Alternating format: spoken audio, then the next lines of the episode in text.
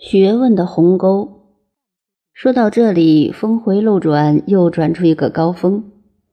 冉求曰：“非不悦子之道，力不足也。”子曰：“力不足者，中道而废。今汝化。”这节文字就是说，冉求有一次对孔子说：“老师，你不要骂我们。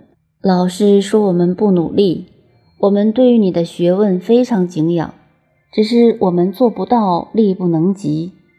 孔子说：“你这话错了，做了一半无法克成其功，这是力量不足的缘故。可是你根本还没有开始做，怎么知道无法做成呢？”今汝化，并不是说你学画去了，是说你染求自己把自己画在一个界限内。孔子的意思说。你不管做不做的成功，只要你肯立志、坚决的去做，做到什么程度算什么程度，这便是真正的努力。现在你自己画了一个界限，还没开步走，就先认为自己过不去，这不是自甘堕落吗？接着就讲到真正的做学问。孔子说：“要做到什么程度呢？”子谓子夏曰。汝为君子如，吾为小人如。先谈什么叫如？这个中国字，根据《说文解字》的另一种解释，如是人类社会所需要的人，所以在人字旁边加一个需要的虚字，变成了如。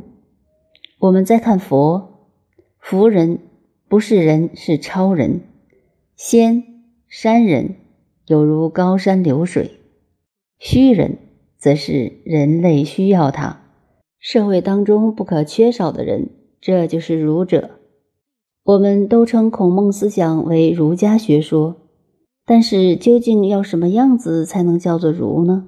孔子在这里提出来，分为两种，一种叫君子之儒，一种叫小人之儒。如果再进一步参考《礼记》中的《儒行篇》。便有很多儒者类型的标准。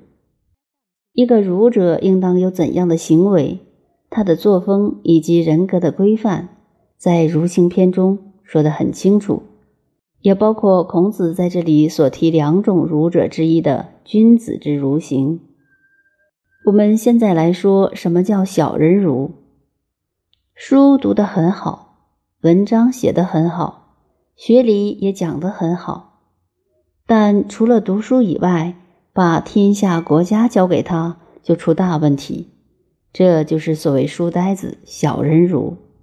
所以处理国家天下大事，不但要才德学三者兼备，还要有真正的社会体验。如果毫无经验，只懂得书本上那一套，拿出来是行不通的。不知道天下事的现实情状，就行不通。比如说。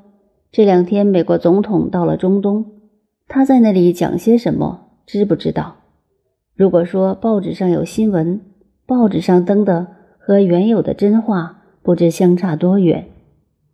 根据报纸，你就可以评论天下事，这是书呆子之见。君子之儒有什么不同？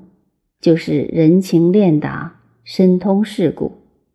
如前面所讲的，子路的果。子贡的达和冉求的义都具备了，那就是君子如。